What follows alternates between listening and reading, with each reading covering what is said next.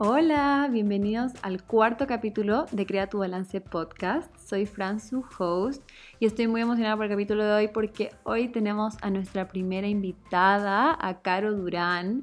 Caro es mi amiga hace ya tres años. Ella estudió arte culinario y administración de bebidas y alimentos. Es una mujer emprendedora y además es mamá. Entonces en este capítulo hablamos sobre la realidad de emprender y cómo se puede crear ese balance en su vida siendo emprendedora y también siendo mamá. Y me gustó mucho este capítulo. Van a conocer la historia de cómo empezó su emprendimiento, algunos momentos difíciles que hubo en el camino. También nos da tips y consejos para las personas que queremos emprender y que no tenemos idea por dónde empezar. Y además me pareció súper lindo cuando nos habla un poco sobre cómo crear ese balance en su vida. Ella está emprendiendo junto a su novio, entonces nos habla también de cómo es la realidad de eso y cómo cambió todo también cuando tuvieron a su hija. Así que vamos a empezar, espero que les guste este capítulo. Hola Caro, ¿cómo estás? Qué emoción tenerte aquí. Muchas gracias por participar en este podcast. Te cuento que eres la primera invitada de Crea tu Balance Podcast. Así que muchas gracias por estar aquí. Y bueno, yo te invité para que hablemos específicamente sobre tu emprendimiento que se llama Dough, que son unas masas de galletas deliciosas, no saben, en verdad que las galletas son muy ricas. Igual después nos cuenta un poco más, Caro, sobre, sobre todo y recién abrió su local, entonces quiero que nos cuente un poco sobre cómo empezó el emprendimiento, qué fue lo más difícil de hacerlo, que nos des tips por si acaso hay personas aquí que estén escuchando que quieren emprender, pero también Caro es mamá de Flor y hace poquito cumplió ya un año y quiero que nos cuentes también un poco sobre ese balance de seguir tus sueños de emprender y al mismo tiempo cumplir este rol como de mamá. Entonces, en verdad hay un montón de temas que, quiero que hablemos hoy. Así que, eh, para empezar, o sea, no sé si te acuerdas, pero yo estaba tratando de recordar cuándo nos conocimos y nos conocimos hace ya tres años. Tres años. 2018. Wow. Sí, y, y, tú tenías una cuenta de Instagram que se llama What the Fork. Ajá, sí, nos conocimos en, en, en, el concurso de, de food bloggers de, de Ecuador. Y a ti te invitaron y ahí empezamos a hablar y yo te dije que había visto tus videos de YouTube por full tiempo y ahí empezamos como a, a conversar. Sí, esas amistades, esas amistades virtuales. Y por eso también, bueno, quería empezar un poco por ahí, o sea, ¿por qué empezaste esta página de Instagram? ¿Cuál era como tu objetivo? ¿En qué se ha convertido ahora? Bueno, eh, primero gracias por, por, invitarme, me encanta en verdad estar aquí, eh, aparte de, de, conocernos virtualmente y ahora ser amigas, eh, igual soy tu fan, así que me encanta que me hayas invitado. Eh, la verdad, bueno, como tú sabes, yo empecé este mm, esta página de Instagram. Y empecé para el concurso de food blogging. Literalmente me creé la ah, página para eso. O sea, antes de eso yo tenía mi, mi, página de Instagram privada, nada más, y me creé eso para entrar a este concurso porque me encantaba todo lo de la fotografía de, de alimentos y además yo soy chef, entonces me encantaba subir mis recetas y todo y dije es una muy buena oportunidad para empezar y así es como empecé. Y creo que más o menos como por un año y medio o dos años solamente hice eso, solamente recomendaba restaurantes, eh, subía recetas y cuando llegó la pandemia, yo todavía tenía el usuario como what the Cuando llegó la pandemia, empecé a subir más recetas y empecé a mostrar más mi cara y la gente empezó como a empatizar muchísimo más conmigo, se empezó a sentir más identificada y a mí me gustaba muchísimo la respuesta que estaba teniendo de las personas. Empecé a subir recetas súper simples, literalmente, de cómo hacer arroz en tu casa. De, todo el mundo estaba encerrado y había gente que no sabía cómo hacer muchas cosas, no sabían cocinar. Entonces es la manera en la que empecé como a, a, o sea, a salir más después de eso, eh, realmente me di cuenta que, que, me gustaba muchísimo compartir sobre mi día a día, sobre mi vida. En esa época yo estaba embarazada. Había un montón de chicas que me empezaron a seguir porque yo estaba hablando sobre mi embarazo y, y sobre tips de embarazada y como ese tipo de cosas. Y me gustó, me gustó muchísimo más obviamente en ese entonces estábamos saliendo a ningún lado a comer, todos los restaurantes estaban cerrados. Entonces, como empezó a tomar ese, ese giro mi página, eh, y se convirtió mucho más en una página de lifestyle, puede ser, pero de maternidad, de, mm, de, todo mi proceso de convertirme en mamá primeriza, de mi día a día, de la cocina, de lo que hago. Entonces, eh, en eso es de lo que se ha convertido. Sí, qué cool. O sea, creo que tienes mucha razón con eso, de que las redes sociales, en verdad que cuando muestras tu cara y ya muestras un poco más tu día a día, la gente al final quiere conocerte un poco más y al final puedes conectar mejor así. Entonces sí te entiendo y, o sea, a mí me pasó también parecido en el sentido de que al principio yo tampoco tenía como mi cara, entonces era solamente fotos de comida y todo, que igual es algo súper cool en verdad que yo creo que todo el mundo en la pandemia estaba buscando así cómo hacer pan, cómo hacer esto, o sea, todo el mundo tenía full tiempo que antes, digamos, no teníamos.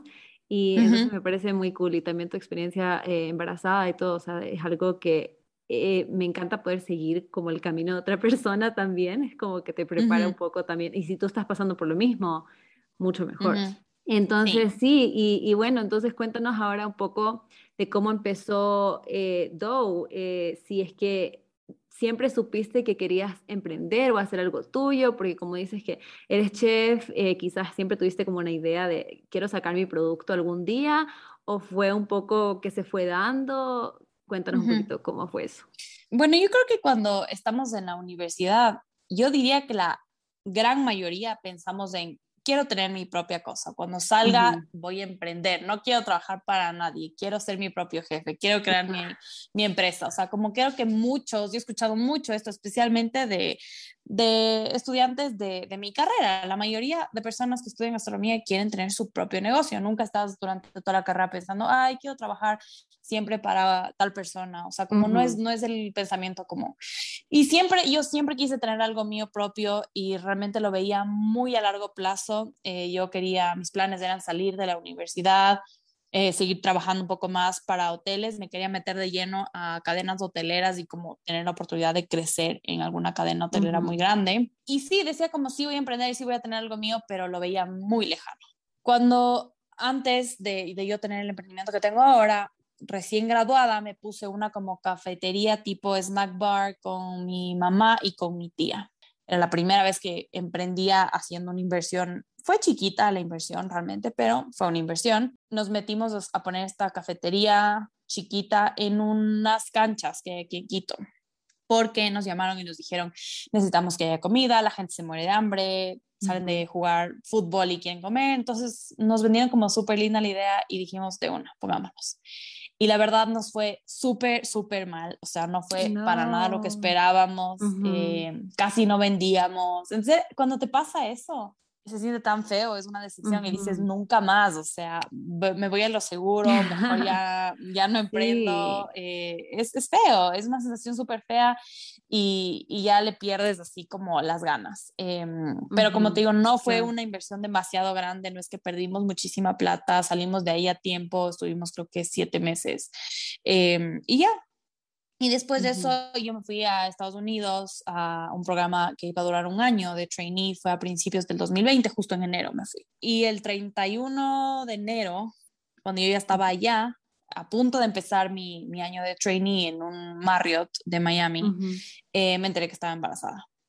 Entonces, sí, fue una gran, gran, gran sorpresa. Obviamente en ese momento se te cae todo y piensas como, porque ahorita, o sea, justo ahorita cuando estoy a punto de empezar y todo esto, eh, nada, entonces yo, fue un shock, fue una noticia, fue una completa sorpresa, entonces yo decidí regresarme porque era lo mejor, esto fue en enero, o sea, todavía me regresé los primeros días de febrero, todavía no sabíamos mucho sobre la pandemia, no teníamos idea de lo que iba a pasar. Yo, o sea, agradezco haber tomado la decisión de regresarme porque estaba mucho más hacia, ok, me voy a quedar y voy a trabajar el tiempo que pueda y luego me regreso. Ya, pero no, o sea, gracias a Dios tomé la decisión de regresarme eh, porque iba a ser demasiado fuerte y quería estar con mi familia, quería estar con mi novio, entonces me regresé.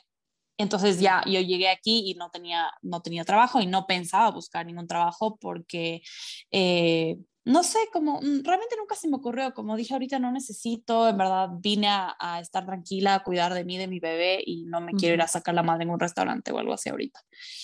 Y para ese entonces mi novio estaba trabajando en un restaurante aquí en Quito. Cuando nos entramos que estábamos embarazados, eh, él empezó a buscar nuevos trabajos y nuevas alternativas porque no, no tenía un salario lo suficientemente bueno como para los tres. Entonces empezó a buscar otras alternativas. El 12 de marzo del 2020, él renuncia a su anterior trabajo porque tenía una nueva propuesta de trabajo en un hotel aquí en Quito súper bueno, con todos los de, eh, beneficios, excelente. Y él tenía que comenzar a trabajar el 15 o 16 de marzo. Y ese, ese fin de semana, el 14 de marzo, justo era mi cumpleaños, ese fue un sábado, me parece, o viernes, salimos a comer. Y ese fue el día en el que empezó todo, fue el día en el que nos, nos encerraron y que nos dijeron que, que no podíamos salir y toda la cosa. Entonces, cuando empezó, supongo que a ti te pasó lo mismo, pensamos que iba a durar muy poco, que íbamos a estar encerrados unas dos semanas, un mes, como que ya va a pasar rápido y todo vuelve a la normalidad. Entonces, como que el contrato de, de él se quedó medio en stand-by. Em, le dijeron hay que esperar, tenemos que esperar, hay que ver, que estaba, ya estaba firmado, pero no podía, no le, no le llamaban a trabajar todavía, porque de hecho en esos primeros días em, estaban trabajando como al 50% de la capacidad los hoteles. Y pasó un tiempo, pasó un mes, eh, un mes y medio, y claro, pues ya no sabíamos qué hacer, estábamos desesperados. Eh, y otra vez él seguía insistiendo con el hotel. Finalmente le dijeron, ¿sabes qué? No vamos a poder finalizar la contratación. Definitivamente no va a haber cómo. Habían despedido a más de la mitad de los empleados, entonces no era lógico que contraten a una persona nueva. Y ya, entonces, a partir de eso, eh, que fue un momento como de, incertidumbre, de no saber qué vamos a hacer, tenemos una bebé en camino, también fue un poco un alivio porque yo sentía, ¿qué pasa si es que le dicen mañana ven al hotel a trabajar? Eh, ahorita los hoteles estaban, en ese momento estaban recibiendo los hoteles a personas con COVID o a personas que llegaban de viaje. Entonces yo me moría de miedo porque también era una época en la que no teníamos idea de cómo funcionaba este virus y yo tenía muchísimo miedo de contagiarme eh, estando embarazada pero bueno, entonces empezamos a ver, ok, muy bien, ¿qué hacemos? ¿Qué hacemos ahorita? No tenemos trabajo ninguno de los dos, no tenemos ingresos, nuestros papás nos estaban ayudando, obviamente, porque no, no teníamos nada en ese momento, estábamos viviendo ya juntos. Y mm, ¿qué hacemos? Entonces, lo primero que se nos ocurrió, que era una idea que teníamos antes de la pandemia y todo, también era como un plan a futuro, era el dar clases de cocina online. Eh, empezamos a hacer eso, empezamos a dar clases de cocina, nos fue súper bien, nos gustaba muchísimo lo que estábamos haciendo, pero igual, o sea, había algo que, que faltaba, yo no estaba totalmente feliz eh, con eso, o sea, era como, ok, ya mi sueño hecho realidad por siempre. No, o sea, sí faltaba algo.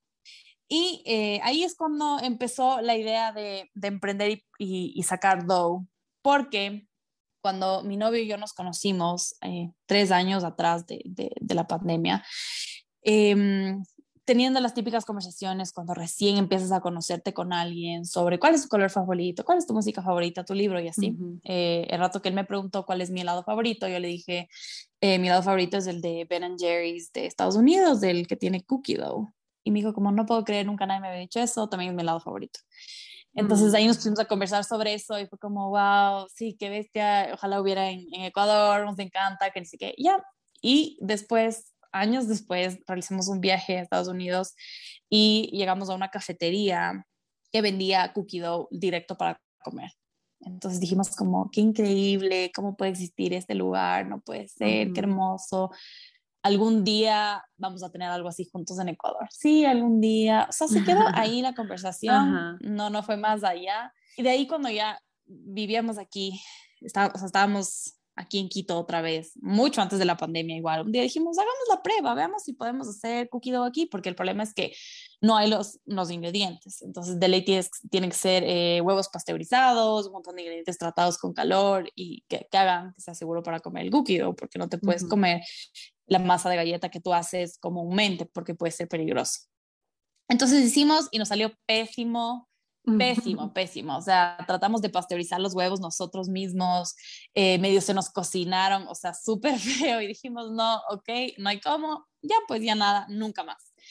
Y cuando ya estábamos en la pandemia, estábamos sin trabajo, no teníamos nada que hacer más que cocinar para nosotros mismos, dijimos, volvamos a hacer la prueba pero hagámoslo bien, como que investiguemos un montón. Entonces nos pusimos a investigar muchísimo sobre cómo realmente hacer cookie dough que sea seguro para comer, qué necesitamos. Empezamos a buscar un montón de proveedores como en verdad nos dedicamos a hacer eso. Finalmente encontramos los proveedores que necesitábamos, por ejemplo, de huevos pasteurizados, que fue súper difícil de encontrar, pero sí hay. Em, y sí, empezamos a hacer pruebas, empezamos a hacer pruebas con diferentes recetas, empezamos a ajustar hasta que nos encantó y dijimos como, wow, o sea, esto está impresionante y yo podía comer eso estando embarazada, entonces me, me encantaba. Para tus antojos. Eh, exacto, y era seguro para comer, entonces empezamos realmente a investigar muchísimo eh, sobre todos los, los procesos de seguridad y de tratamiento que teníamos que darles a los ingredientes para que sean seguros. Em, y fue todo muy rápido, fue como, ok, ¿sabes qué? Está riquísimo, veamos, empecemos a vender. Entonces buscamos proveedores de los envases, queríamos que sean biodegradables, em, eh, proveedores, a una amiga le dijimos que nos haga el diseño, entonces como todo fue súper rápido, literal en tres días tuvimos casi todo.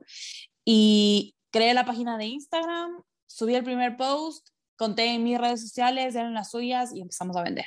Y desde el día uno fue un hit. O sea, nos impresionamos la cantidad de personas que nos compraban, la cantidad de personas que nos buscaban, cuántos seguidores empezó a tener la página.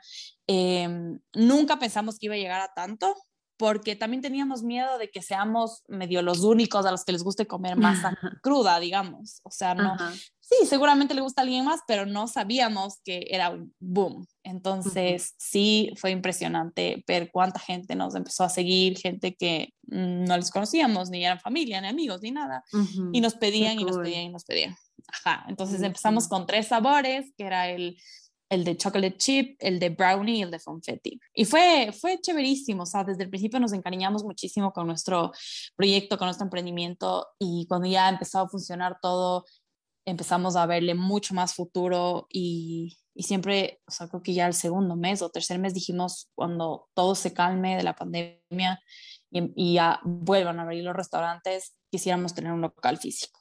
Pero era como igual un sueño súper lejano, eh, porque claro, sabíamos que necesitábamos muchísimo dinero, eh, muchísimos planes, muchísimas cosas que son estos típicos trámites pesados que tienes que hacer y que estás procrastinando para no hacer, porque es mucho trámite, es mucha cosa. Entonces, seguimos vendiendo em, y todo, o sea, claro, nos ha ido muy bien, pero no, no siempre emprender es tan hermoso y tan fácil y tan lindo como, como parece tiene muchas complicaciones, entonces sí nos hemos caído muchísimas veces, de las cuales hemos aprendido, desde las cosas más chiquititas, de cómo tratar a los clientes, de qué hacer, de qué no hacer, hasta, ok, vale la pena sacar un préstamo, como son decisiones grandes y que pueden afectar muchísimo el futuro de, de nuestro emprendimiento pero se va aprendiendo en el camino y realmente cuando las cosas salen mal es cuando más, más aprendes y más resiliencia tienes sobre el futuro de, de tu proyecto. Sí, creo que, que, es como, o sea, como tú lo cuentas, suena todo como súper perfecto y lindo. Mágico. Pero, ajá, todo perfecto. Pero sí creo que es lo que tú dices, o sea, y al final igual yo creo que tú lo cuentas así, pero me imagino que sí fue igual súper duro en el momento, o sea, y no me imagino como justo ahora yo estoy eh, estudiando, tengo una clase de bioseguridad de alimentos y hablamos full y la profesora siempre habla sobre como el cuidado, la contaminación, la seguridad, todo esto. Entonces, o sea, incluso con el tema básico, digamos, de, de, los huevos pasteurizados, o sea, siento que es algo que no había, digamos, en Ecuador como típico este cookie dough. Entonces, ya desde ahí siento que se lanzaron a hacer algo completamente, o sea, no sé, igual con ese riesgo de que, ajá, quizás las personas van a, van a pensar como no es muy común acá, que no es seguro, no sé, como todas estas cosas que, miedos que quizás pueden haber y no sé si hay como algún otro miedo que, que tenías en el momento de como que se lanzaron, no sé si había algo específico que tú decías, uy, quizás mejor no lo hago, o algún momento donde casi ya te saliste o ya al final te lanzaste con todo. La verdad es que yo soy eh, una persona que soy súper creativa y súper soñadora, pero el momento de tomar acción sí me cuesta un poco. Entonces, mi novio es mucho más como, ya, ahorita hagamos la acción. O sea, él siempre me, me, empuja, me motiva, me, me empuja a hacer las cosas. Y claro, cuando ya estábamos desarrollando la receta y estaba todo bien y todo delicioso y todo, siempre te entran estos pensamientos de, no, nadie nos va a comprar, nos va a ir pésimo, no les va a gustar, eh, pucha, y si alguien se enferma, y si es que realmente no estamos haciendo bien las cosas y sale mal, y si es que, o sea, mil pensamientos. Por más de que hayamos hecho todo bien, entonces siempre van a haber esos pensamientos, siempre, siempre va a haber este, este síndrome del impostor, o sea, es, es imposible inevitar, evitarlo porque de alguna manera tu cuerpo está tratando de como protegerte por si acaso, o sea, tu mente también. Entonces, eh, sí me daba miedo realmente mm, no vender, pero ahorita acordándome, no era un miedo tan grande porque hicimos una muy pequeña, una pequeña inversión. O sea, dijimos, ok, si no funciona, pues no funciona, ¿sabes? Por lo menos lo tratamos y ya, o sea, no fue el miedo tan, tan, tan grande de, ok, no vender.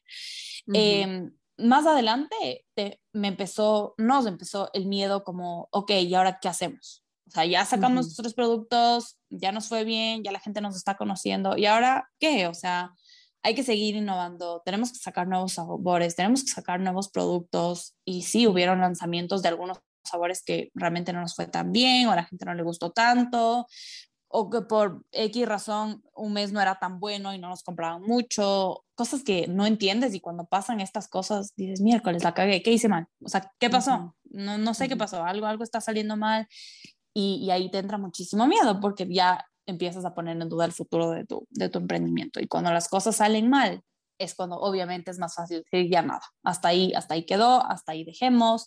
Eh, han habido meses muy difíciles en los que realmente las ventas no son las mejores cuando teníamos todo solamente online y pedidos con delivery.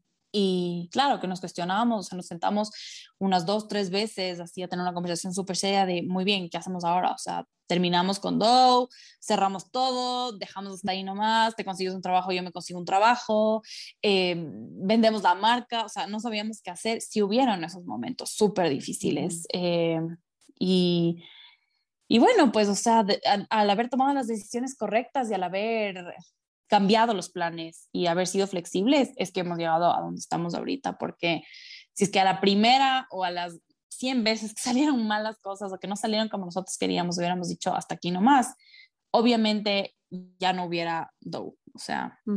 Sí, y justo, bueno, ahora que estabas hablando de eso, de, innovar, creo que eso es demasiado importante para cualquier marca, en verdad, emprendimiento, cuando empiezan algo, a veces quizás te quedas como en lo seguro porque dices, bueno, esto le va bien y te quedas ahí, pero creo que como vieron que les, o sea, fue como un éxito, quizás sí, sí te dan ganas de seguir creciendo y seguir haciendo cosas nuevas. Y ahora me acordé también del cuando hicieron la masa para como Navidad, la Navidad. Esa a mí me encantó, porque a mí también, o sea, a mí, mis hermanas les encanta el cookie dough, así eh, como dough, pero yo, bueno, también me gusta, pero yo sí soy súper fan de las galletas hechas también, ajá, como que horneadas, calentitas, eso es como, pero ya eso es preferencia de cada uno, entonces cuando tú dijiste que esta, o sea, la masa se puede comer así, pero también se puede hornear, o sea, eso también me parece algo súper cool y, y, que escuché en el otro podcast que había escuchado ustedes, que, que tampoco es algo fácil de hacer, ¿no? O sea, que, que la masa, la misma masa pueda ser como utilizada de las dos formas. Entonces, o sea, creo que en general ya hay un trabajo súper grande detrás y, y, un poco también te iba a preguntar sobre mm, lo que me dices del, o sea, el logo, el diseño, los colores, como que eso tú sientes que también se vino fácil, o sea, no fue como que, ay, no, es que, no sé, no, no, porque tienes que conectar como con la diseñadora, ¿no? O sea, con la persona que lo está haciendo, a menos que tú te lo hagas y tú tienes la visión y lo hacen. Pero no sé cómo fue un poco ese proceso para ustedes verás, detrás de todo el proceso creativo, em, yo creo que muchas veces, o sea, como consejo para los emprendedores, eh, cuando quieres sacar una nueva marca, muchas veces piensa como, no, tiene que ser lo mejor. Y de ley tengo que invertir en el logo, y de ley tengo que contratar a un diseñador, y, y de ley tengo que tener eh, una página web, y de ley tengo que, o sea, como que tantas cosas que tú mismo te pones trabas para no empezar. Entonces, cuando nosotros queríamos empezar, sí nos sentamos a conversar entre los dos, como como quisiéramos que se llame. Entonces fue un brainstorming rápido, pero el nombre nos vino más o menos rápido porque no queríamos que se llame Dough como masa en inglés tal cual, porque sabíamos que había gente que no iba a poder pronunciar o que no iba a saber escribir, no nos iban a encontrar en Instagram, entonces como no queríamos poner el AGH, eh, no queríamos que tenga la palabra cookie necesariamente en el nombre porque hay un millón de emprendimientos que son cookie algo o cookies. Dow nos llegó el, nombre haciendo como conversando en, ok, ¿cómo, ¿cómo va a pronunciar la gente cookie dough? ¿Cómo dice la gente dough? ¿Cómo se dice? Ok, D-O-U. Fue algo súper sencillo y dijimos en español se entiende, en inglés se entiende. Es, una, es algo súper corto. A mí me encantan los logos que tienen los nombres súper cortos, em, fáciles de pronunciar, fáciles de buscar, fáciles de todo. Entonces nos encantó. Y una vez que tuvimos eso, realmente lo podíamos haber hecho en Canva o diseñado nosotros mismos, pero ya teníamos esta diseñadora gráfica que es amiga nuestra, que nos había hecho el diseño del logo de las clases de cocina y nos fue súper bien con ella y como tú dices, mm. conectamos muy bien con la diseñadora, es nuestra amiga, nos llevamos súper bien y como que nos cachó la idea de una, es súper creativa, entonces ella nos propuso algunas cosas, fuimos cambiando hasta que terminamos con, con, el logo rosado, con esa tipografía que nos encanta y abajo dice Cookie Dough como para que se entienda de qué se trata. Entonces, eh, como que sí se dio fácil para nosotros en ese sentido, pero cuando tú quieres emprender, tienes que buscarle un buen nombre en el que te quieras, con el que te veas a futuro, que no tengas que explicarle a mucha gente qué significa, ni que tengas que estar corrigiendo faltas ortográficas o typos, como creo que es lo mientras más sencillo, mejor. Y si es que lo puedes hacer tú en un principio para lanzarte, hazlo. O sea, no necesitas absolutamente nada más. Y lo otro que me decías de, la, de las masas, eh, realmente creo que sí, o sea, como cualquier emprendimiento requiere muchísima, muchísimo compromiso. Nosotros al hacer pruebas, o sea, tú ahorita pruebas la, la masa de galleta choco chip y es buenísima y es la clásica y es deliciosa y todo, pero detrás de eso, claro, hay un montón de investigación, de cocina, un montón de pruebas de, ok, ya la masa está deliciosa, buenazo, horneemos y pa, salían unas galletas planas o no salía, entonces como no, no podemos decir que si es para comer y hornear si es que las galletas van a salir pésimo, o sea, entonces otra vez, ¿qué cambiamos? ¿Qué entonces, obviamente sí requiere una, una investigación y para, para que salga para que la gente pueda hornear como, como tú, a ti te gusta hornear y hay personas a las que mm, les gusta comerse crudo, durante la pandemia teníamos tantos clientes que, que tal vez nunca habían comido masa cruda de esta manera o que no les gustaba, no les llamaba la atención y al probar les gustó, pero nos compraban inicialmente las galletas para poder hornear eh, las masas, para poder hornear en familia. Era como una actividad para distraerse. Entonces creo que eso le conectó muchísimo a la gente y les conectó también muchísimo con nuestra marca. Súper, así que ahora sí te voy a preguntar, una pregunta más difícil. no, no sé, o sea, yo quiero, tengo mucha curiosidad sobre cómo es trabajar con tu novio, o sea, cómo es trabajar con tu pareja, cómo ponen esos límites entre el trabajo y la vida personal, cuando están en la casa hablan de trabajo o solo, o sea, un poco cómo funciona esa dinámica. Verás, no te voy a pintar eh, algo hermoso y perfecto porque no es. Eh, la verdad, yo cuando, cuando puse mi emprendimiento, el anterior que te conté con mi mamá y mi tía, que les adoro y que son lo máximo, son unas lindas. Cuando terminé ese proyecto, yo dije, nunca más o sea, juro que nunca más voy a meterme a trabajar con amigos ni con familia. O sea, es demasiado difícil. No lo voy a volver a hacer. Como decreto que nunca más. Y claro, y luego ya se dio esta oportunidad y los dos queríamos lo mismo y los dos buscábamos lo mismo. Em, no es como que nos sentamos y dijimos, a ver, queremos ponernos algo juntos. ¿Qué hacemos? Qué lindo. No, o sea, fue como solo se dio porque estábamos encerrados, porque queríamos lo mismo, porque estudiamos lo mismo, porque nos gusta lo mismo y se dio. Em, ha sido difícil, eh, muy lindo, muy, muy lindo por un lado, pero por otro lado también bastante difícil porque es difícil, valga la redundancia, eh, poner estos, estos límites que tú dices, el de ahorita no, o sea, ahorita estamos comiendo, ahorita estamos viendo una película, ahorita estamos teniendo un momento de los dos. No hablemos de negocios, es muy difícil poner ese límite. Entonces, creo que entre los dos, eh, sí ha sido el más o menos crear un poco de reglas sobre cuándo sí vamos a hablar de negocios y cuándo no, y cuándo también parar. Muchas veces ha pasado en un principio, ahorita ya no tanto, creo que ya lo tenemos más claro, pero en un principio sí pasaba que eh, no, no estábamos de acuerdo sobre algo del negocio, por más que sea una cosa chiquita o no muy importante, y discutíamos y luego nos enojábamos, de verdad, como pareja, porque obviamente eh, tú no le hablas, cuando, cuando trabajas con familia, con ya sean novios, esposos, mamás, lo que sea, o amigos, tú le tratas diferente a esa persona porque le tienes la confianza. Obviamente a un socio al que solamente es tu empleado de trabajo, solamente es tu jefe, nunca le vas a hablar de la misma manera ni con la misma confianza, como es, es lo natural que se da. Entonces, nunca vas, o sea, es muy difícil el, el pasar de, no, es que tú estás mal por esto, ta, ta, ta, del negocio, y luego como, ok, bueno, ¿y qué más, mi amor? ¿Cómo estás? No, o sea, es muy difícil pasar así. Entonces, em, creo que el poner los límites de, ¿sabes qué? Mientras comemos no se habla de, de trabajo o eh, ya, suficiente trabajo por hoy, vamos a ver una película o vamos a descansar.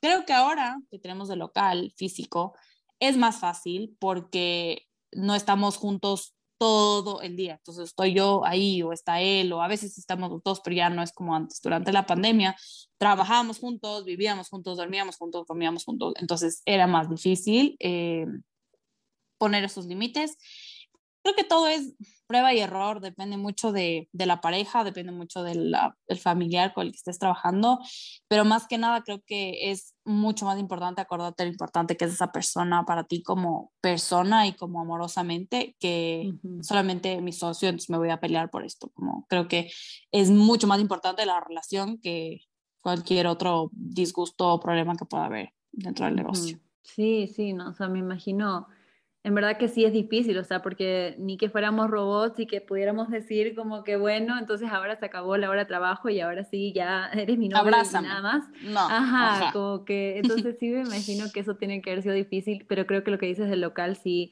sí, sí también me imagino que, que, que, ayudó un montón porque creo que en general la pandemia hizo que nuestra casa se volviera nuestro lugar de trabajo a pesar del trabajo que tuviéramos, o sea, aunque fuera un trabajo de oficina, muchos se tuvieron que, digamos, trabajar desde su casa, entonces creo que tener este espacio que, digamos, sería como su lugar de trabajo, creo que sí también ayuda un poco más a, crear esos límites. Pero bueno, si ustedes también les pasa lo mismo, trabajan con alguna amiga o su mamá o su pareja, ya saben, o sea, igual con el tiempo, la prueba y error van a ir viendo y, entendiendo cómo ir poniendo sus límites, porque sí va a ser importante para la salud de sus relaciones aparte del trabajo. O sea, al final creo que sí, sí y creo que importante. Cuando las cosas se ponen eh, fuertes o cuando hay alguna discusión muy fuerte o así, siempre es importante tú mismo recordar cómo, cómo le estoy hablando, o sea, como le hablaría de la misma manera a otro empleado o, a otro socio o a mi jefe,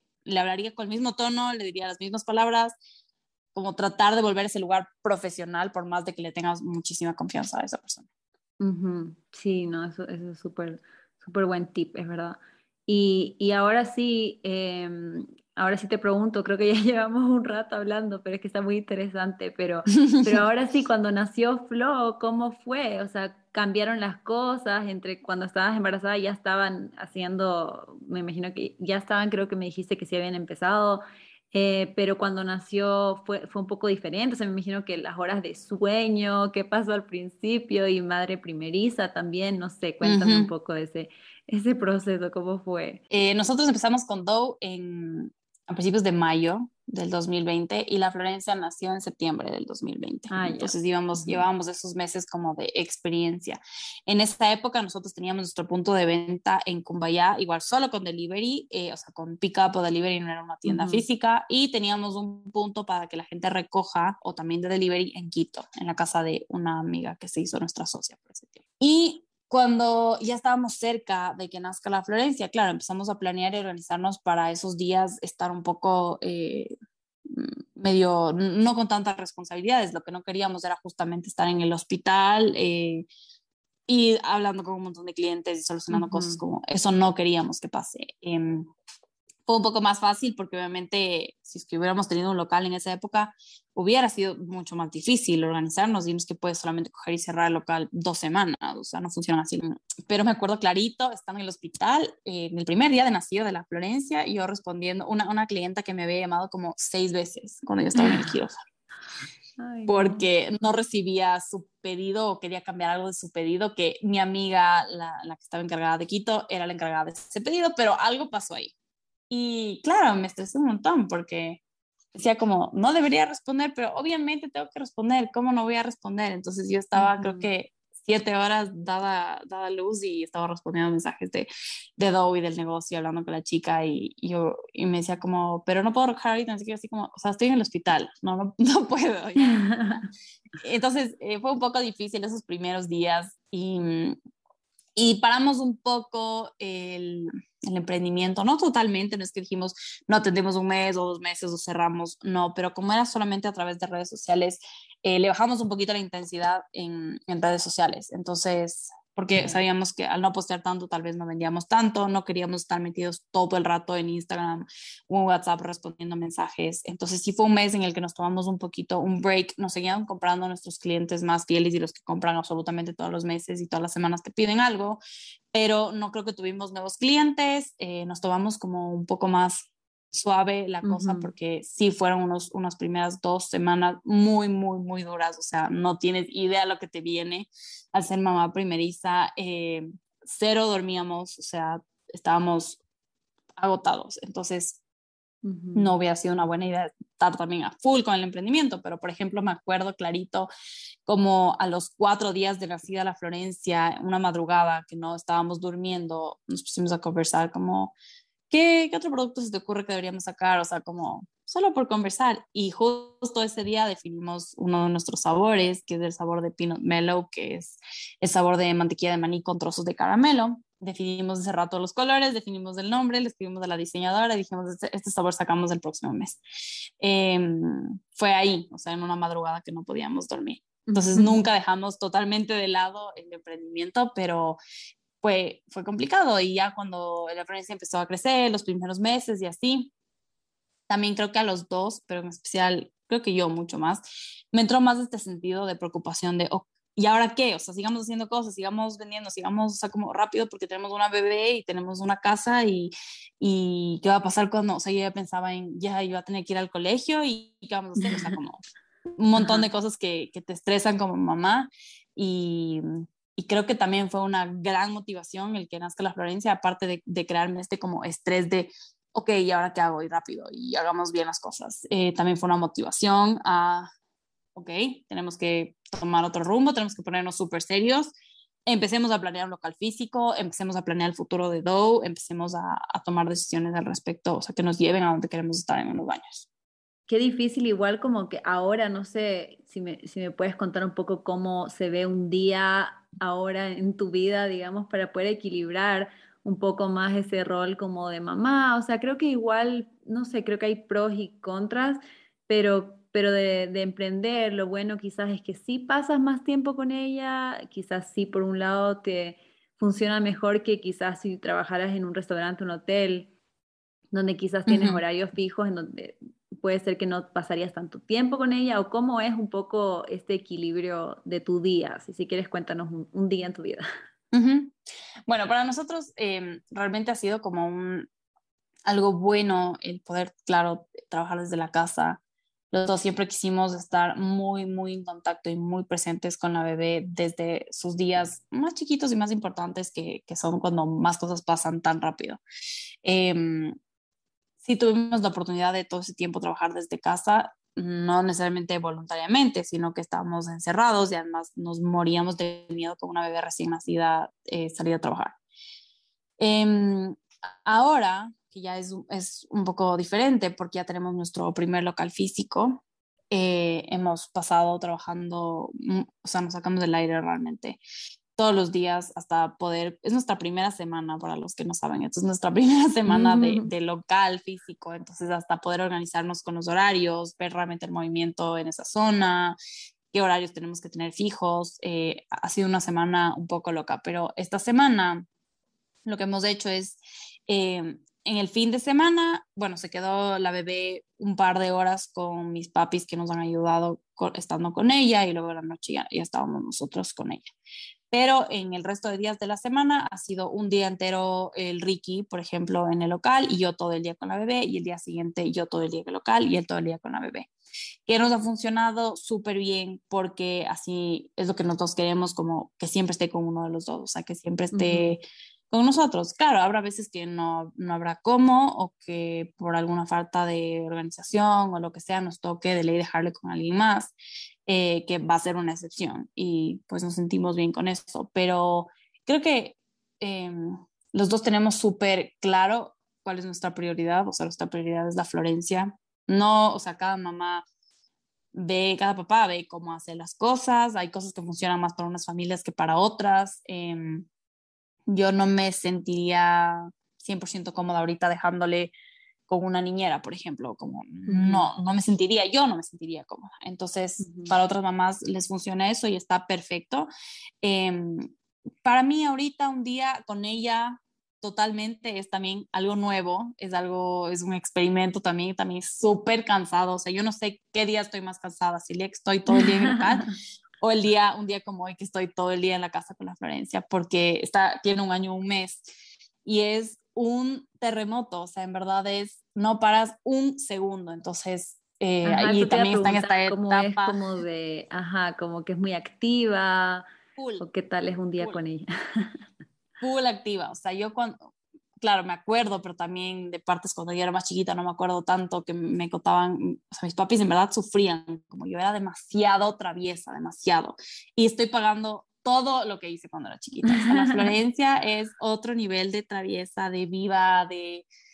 No para, o sea, no para ni un segundo, no es una bebé que está tranquila, que se sienta, que está así calma, no, nunca. Entonces, es todo el día así, eh, me levanto, pues hago el desayuno para mí y para ella al mismo tiempo, también para Enrique a veces, eh, desayunamos juntas, pero rapidísimo porque ella acaba, se aburre y ya quiere bajarse, entonces tengo que desayunar rápido mientras le doy, mientras veo que coma, luego medio arreglar un poco la casa, medio limpiar, y luego cuando Enrique ya se va, nos quedamos solamente las dos, duerme la bebé y cuando duerme la bebé, a veces hago ejercicio o a veces descanso, pero pasa demasiado rápido el tiempo. O sea, para mí es como si no durmiera y duerme tres horas al día, pero eh, durante el día, pero es, es demasiado rápido porque estás agotada, sí, y de ahí todo el día jugar con ella, hacerle que se divierta, divertirte con ella, pasear. Entonces, está en esta época en la que todavía no se suelta para caminar ella solita. Ya ha dado sus primeros pasos sola y se ha dado unos 10 pasos sola en total pero no quiere, o sea, le da full miedo. Entonces, todo el día cogida de la mano, del dedo, paseándole por toda la casa y también está en esta etapa que tiene como ansiedad de separación. Entonces, ya hemos estado mucho tiempo juntas, mucho tiempo jugando, mucho tiempo divirtiéndonos. me, me, voy un ratito a la cocina a ver agua o a cocinar, lo que sea, y se pone a llorar. Entonces, han sido unos días de, de bastante experimento. Igual termino molida, o sea, estando solo en la casa o solo en el local, ha sido unos días bastante fuertes. También es como hasta que tu cuerpo se acostumbre otra vez al ritmo de, de, tanta cosa, porque hemos pasado nosotros en la casa, o sea, y, y, también es algo nuevo en el sentido de la maternidad, porque siempre era los dos, o sea, los, el Ricky y yo en la casa la mayor parte del día eh, turnándonos. Entonces no estamos los dos todo el día con la Florencia, sino medio nos turnamos. Entonces yo cocino, él está con la bebé y luego yo estoy con la bebé y él está limpiando algo. O sea, como que es un equilibrio y ahorita es una sola persona todo el día. Entonces, eh, si es algo nuevo, es la primera semana, como te digo, pero lo hemos hecho bien. La bebé está perfecta, está tranquila, está feliz. Eh, nosotros también estamos súper contentos como sobre cómo se están dando las cosas. ¿Y si ha probado el dough? O sea, ¿ya puede comer cookie dough o...? no he probado todavía, no he probado. Lo que pasa es que, em, bueno, yo decidí como parte de su alimentación no darle absolutamente nada de sal ni azúcar hasta el año. Eh, que ah, es recomendado, pero hay, hay, mamás que no, que no lo hacen. no pasa nada, no es que se van a morir los bebés, no pasa nada. Pero yo no le di. Y ahora ya al año no es como que, ah, cumpliste un año, toma chupetes, caramelos, sino es como progresivamente. Ajá.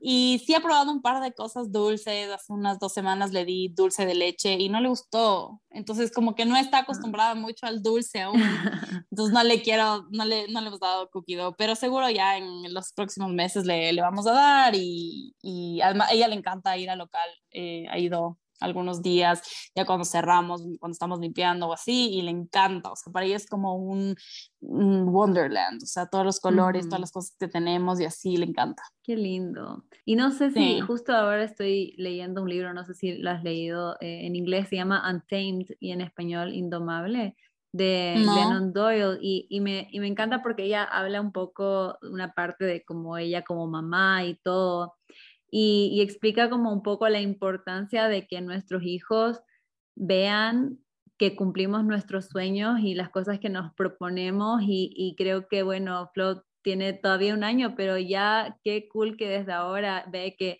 que sus papás hacen lo que en verdad les apasiona y bueno, más que una pregunta, solo es un comentario que, que me parece súper bonito que, que, su mamá y su papá sean unos emprendedores que, que sigan sus sueños y creo que eso va a ayudar también a que cuando ella crezca también quiera hacer y seguir sus pasiones y lo que a ella le encanta. Entonces, eso me parece súper importante y súper lindo también de, como rol también de mamá, al final es tú también estar feliz, ¿no? Y tú hacer lo que a ti te gusta.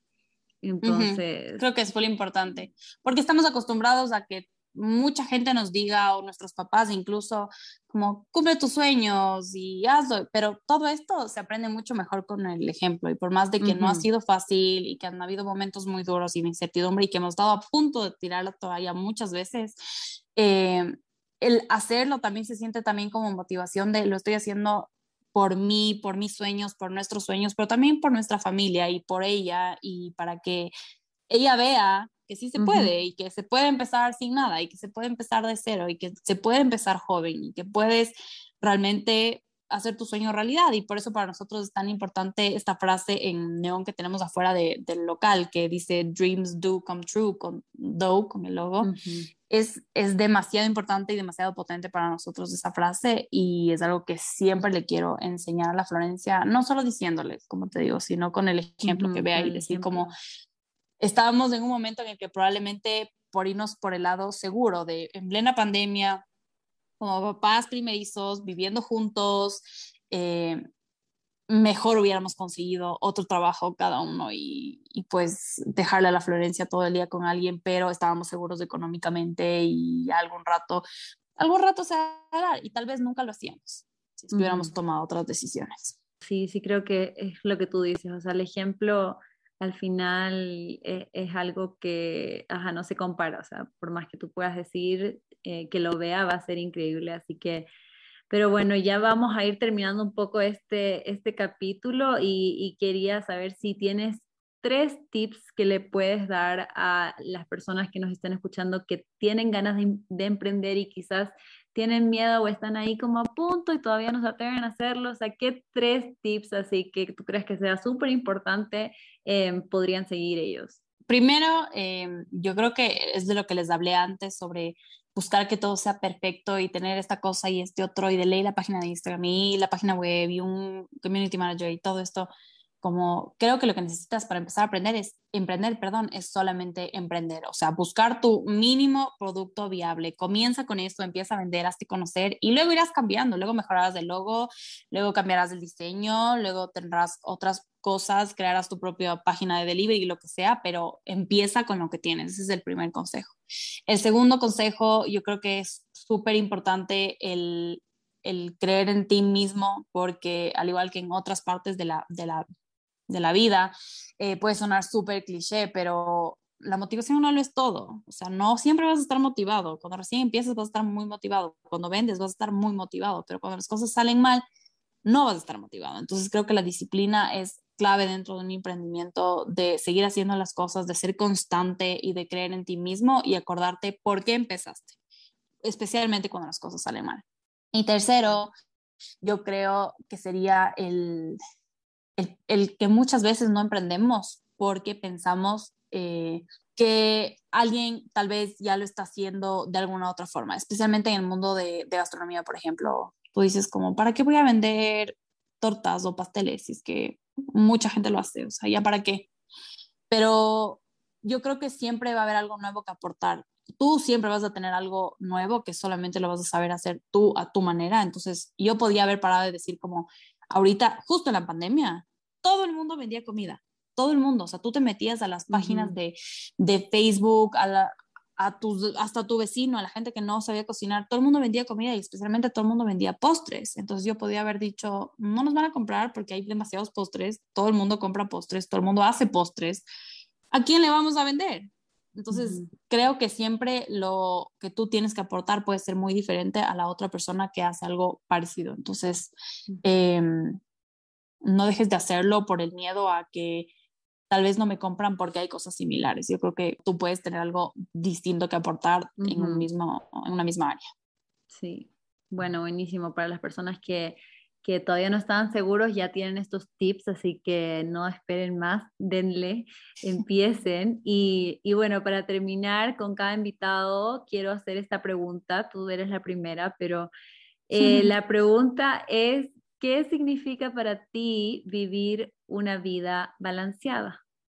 Para mí, vivir una vida balanceada creo que está muy de la mano en, en mi caso, en organizarme, en la organización. Yo creo que el balance no solamente se da y solo fluye y solo mágicamente aparece, no. O sea, si es que tú estás, cuando yo no estoy organizada, mi vida es un caos y no es nada balanceada. Entonces, eh, en los ejemplos más sencillos, como de la casa, mañana limpio el baño y luego cocino y mañana hago también lo del emprendimiento y pasado mañana hago tal cosa y luego se acumula todo, nunca me balanceé, me vuelvo loca y quiero limpiar y hacer todo en el mismo día y me estreso yo solita, me mato yo solita, estoy mal genial yo solita y no puedo estar en balance. Entonces yo creo que para balancear familia, emprendimiento, casa, salud, alimentación, todo necesitas tener organización. Así te tome unas horas organizarte al principio de la semana. Creo que es súper importante la organización para conseguir el balance en cualquier área. Sí, creo que tienes toda la razón y, y también creo que un poco es tratar de no ponernos estas expectativas de que vamos a ser perfectas en todas las áreas porque simplemente a veces no, no se puede y mientras que te organices de una forma realista, de que si te alcanza el tiempo para hacer todo lo que, lo que quieras hacer y te propongas, Creo que ahí está perfecto. Así que me encantó tu respuesta y bueno, mil gracias, Caro, por tu tiempo, por contarnos tu historia, por darnos los tips, por abrirte con nosotros.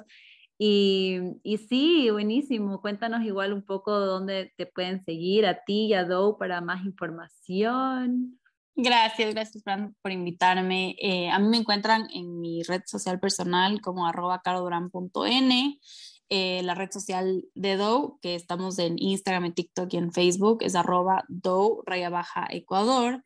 Em, y eh, también tenemos nuestra propia página web para delivery si es que no están dentro de Quito o si quieren hacer un pedido especial o consultar cualquier otra cosa, que es www.docookie.com. Entonces pueden escribirme para lo que sea, preguntarme si quieren probar, si quieren visitarnos, les espero y una vez más gracias por, por tenerme. Súper, buenísimo. Cuídate, gracias. Listo, chao Fran, gracias. Bye.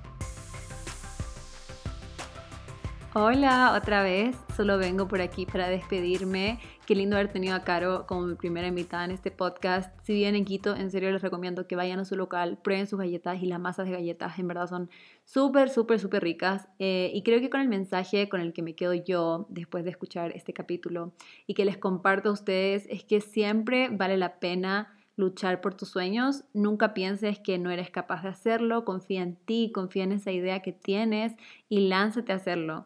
Y también recuerda que es un proceso, no siempre saldrá perfecto, habrán errores, pero de esos errores se aprenden. Y también saber que el balance en la vida no siempre significa tener todo bajo control y todo perfecto, sino significa poder estar feliz contigo misma, tener una organización que sea realista para ti y simplemente saber cuáles son tus prioridades y, y saber que no vas a poder lograr todo al 100%, pero mientras que estés enfocada en tus prioridades, eso es lo mejor que puedes hacer. Y si, bueno, les gustó el podcast, compártanlo con otras personas, etiquétenme en Instagram para poder ver dónde lo están escuchando. Me encanta ver como que estoy caminando o estoy en el auto o no sé, lo que sea que estén haciendo mientras estén escuchando este podcast. Y les dejo la recomendación de podcast de esta semana en la cajita de descripción que les dije que les iba a dar por si acaso ustedes quieren escuchar otro podcast después de este y ya no saben qué escuchar. Les dejo aquí en la cajita de descripción, así que vayan a verlo para que lo escuchen después de este. Y eso, muchas gracias por escuchar y nos vemos el siguiente lunes. Bye.